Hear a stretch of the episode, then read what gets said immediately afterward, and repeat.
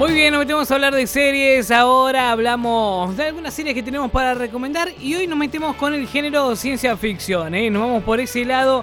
Nos vamos a meter en lo que tiene que ver con la ciencia ficción para meternos a buscar un poquito más esas series que quizás no hemos visto todavía.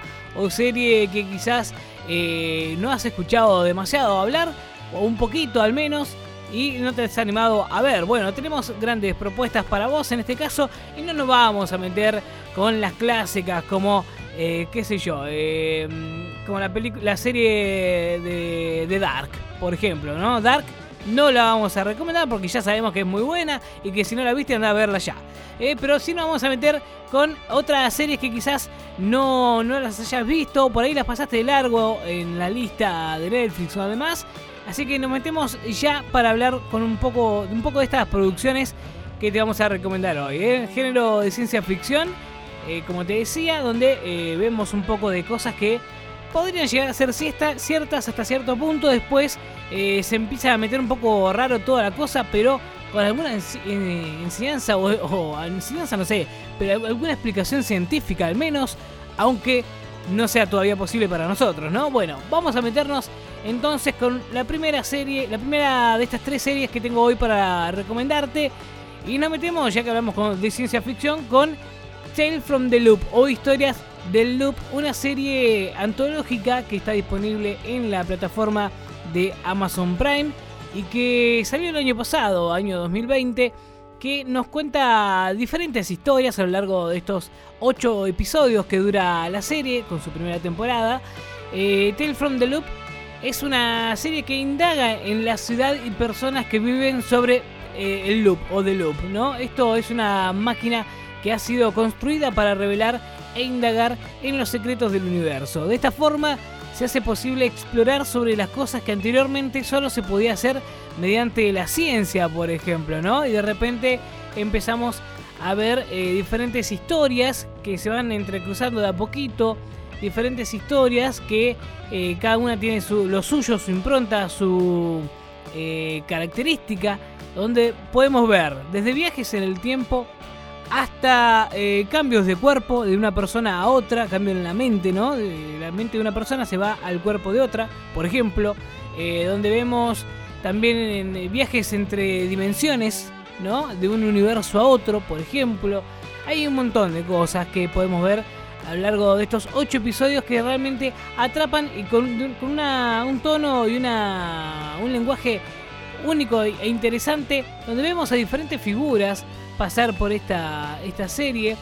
Eh, tenemos a Rebecca Hall, por ejemplo, está Jane Alexander. Eh, ¿Quién más? Tenemos al actor em, Paul Schneider también. Eh, bueno, un montón, un montón de, figuras de personajes que van apareciendo a lo largo de los ocho episodios que ocupan o forman parte de esta, esta serie que eh, se puede ver, como te dije, en la pantalla de Amazon Prime y que eh, si no la viste es una gran propuesta para aprovechar y comenzar a ver una serie nueva en, esta serie, en esta plataforma que es Amazon Prime. Tale from the Loop o historias dentro del loop o desde el loop, así se llama esta producción que eh, lo tiene también a Jonathan Price, ahí está, ese era el actor que me quería acordar y no me salía. Jonathan Price, un actor que eh, lo hemos visto, por ejemplo, haciendo la película de Los dos papas, haciendo el Papa Francisco, por ejemplo. Bueno, acá también tiene su participación, su historia. Y esta serie arrancó en marzo del año pasado 2020 y eh, todavía está en producción, así que en producción quiere decir en emisión. Eh, o sea que podríamos llegar a tener una segunda temporada, aunque todavía no está todo confirmado próximamente. Por otro lado, otra recomendación que tenemos para lo que tiene que ver con el género de ciencia ficción es en la pantalla de Netflix, una pantalla, una serie que se llama Los 100 una serie que ya finalizó con sus 7 eh, temporadas y 100 episodios justamente. En Netflix está, como te dije, es un drama post-apocalíptico escrito por eh, Jason Rottenberg, eh, basado en el libro de Cass Morgan. La historia está centrada en lo que ocurre con la civilización casi 100 años después de que una guerra nuclear la haya devastado, ¿no? Después de que ocurriese esta catastrófica guerra nuclear, se produjo una huida de los humanos que consiguieron sobrevivir. El futuro de la supervivencia de la raza humana está en manos de unos jóvenes delincuentes que consiguieron huir y salvarse de la guerra. Eh, estos viven desde entonces en una nueva nave espacial desde la Estación Espacial de Ark o el Arca, 100 de los supervivientes son enviados de vuelta al planeta Tierra para investigarlo y poder estudiar las posibilidades que existen de volver a colonizar la Tierra.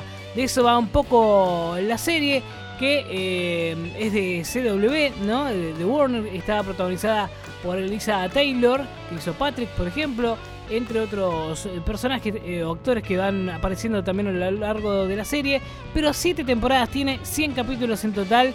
También para aprovechar, yo le he encontrado muchas similitudes por ahí con Lost en algunos casos. ¿no? Si te gustó Lost, creo que te puede llegar a gustar también esta serie que arrancó en 2014.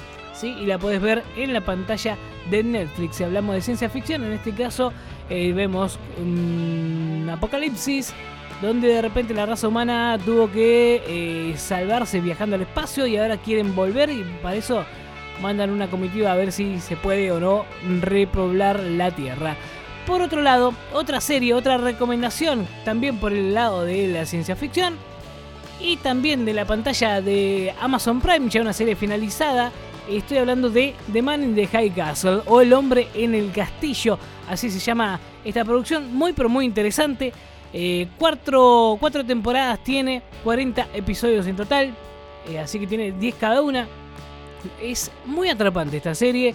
Eh, tengo que decir que cuando la, arranqué a ver, me enganché tanto que veía más de un capítulo por día, pero además, este, con cosas realmente inquietantes. Porque, a ver, ¿de qué va el hombre del castillo? Esto explora una realidad alternativa de la historia contemporánea en la que el Alemania nazi y Japón salieron victoriosos de la Segunda Guerra Mundial, digamos, ¿no? Es que hubiese pasado si eh, Alemania y Japón hubiesen ganado la Segunda Guerra Mundial y empiezan, empezaron a ocupar Estados Unidos, ¿no? De eso va, con esa premisa, digamos, arranca la serie. El territorio queda dividido en eh, la costa este, que es controlada por los nazis, y la costa oeste por Japón, y la región central está todavía en juego, todavía está en disputa. Mientras tanto, las reglas del fascismo obligan a los pocos judíos sobrevivientes a esconderse bajo falsas identidades. Por otro lado, Hitler se encuentra en un estado de envejecimiento que no le permitirá seguir mucho más eh, de tiempo entre los vivos, hecho que aprovecharán los japoneses para traicionar a los alemanes por la espalda y a la vez los alemanes buscarán a ver quién seguirá después de Hitler, ¿no? Bueno, de esto va la serie que está basada en la novela de Philip K. Dick, que eh, también se llama El hombre del castillo, y está escrito por eh, Frank Spotnitz, que hizo, por ejemplo, Expedientes X, y, será, y fue dirigida por David Semmel, que hizo Legends, ¿no? Así que realmente interesantísima esta serie, una gran propuesta. Si no la viste, eh, yo te diría que es una de las que tenés que ver sí o sí, ¿eh? porque es muy buena serie que además relata de alguna manera eh, todo lo, que es la ideología nazi de aquel entonces, lo que se creía, lo que se eh, sostenía el nazismo, y te lo muestra de una forma tan cruda que vos llegas a pensar, y bueno, a ver, menos mal que no ganaron, porque realmente se ve toda eso, esa situación de cómo sería el mundo si la historia hubiese sido de otra manera. Realmente muy interesante y tiene algunas cuestiones de ciencia ficción que eh, te anima a que las descubras vos, porque si te las cuento va a ser un spoiler terrible. Sobre todo llegando, porque es algo que se revela al final de la primera temporada. Así que mejor no te digo más nada, y andá y miralo y eh, después me decís si te gustó o no te gustó. El hombre en el castillo, una serie que también está disponible, como te dije, en la pantalla de Amazon Prime Video. Estas son tres series de ciencia ficción que tenemos para contar que tenemos para recomendarte en Luz, Cámara y Rock.